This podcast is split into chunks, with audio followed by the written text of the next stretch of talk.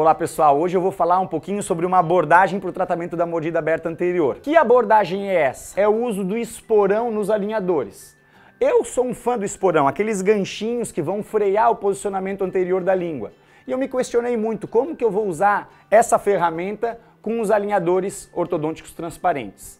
Então eu pensei, pensei e bolei uma alternativa que quero dividir para vocês. Como confeccionar esporões nos alinhadores. Eu solicito no Clean Check então o seguinte, peço para o técnico dois attachments na lingual dos incisivos um sobre o outro. Então, quando os alinhadores chegam, eu pego uma tesourinha e picoto esses attachments duplos para criar pontinhas, saliências que vão frear ou reeducar esse posicionamento anterior da língua. Esse material foi submetido ao JCO e aceito para publicação. Então em breve a gente vai ver lá também. Tá dada a dica e nos acompanhe aí para os próximos vídeos.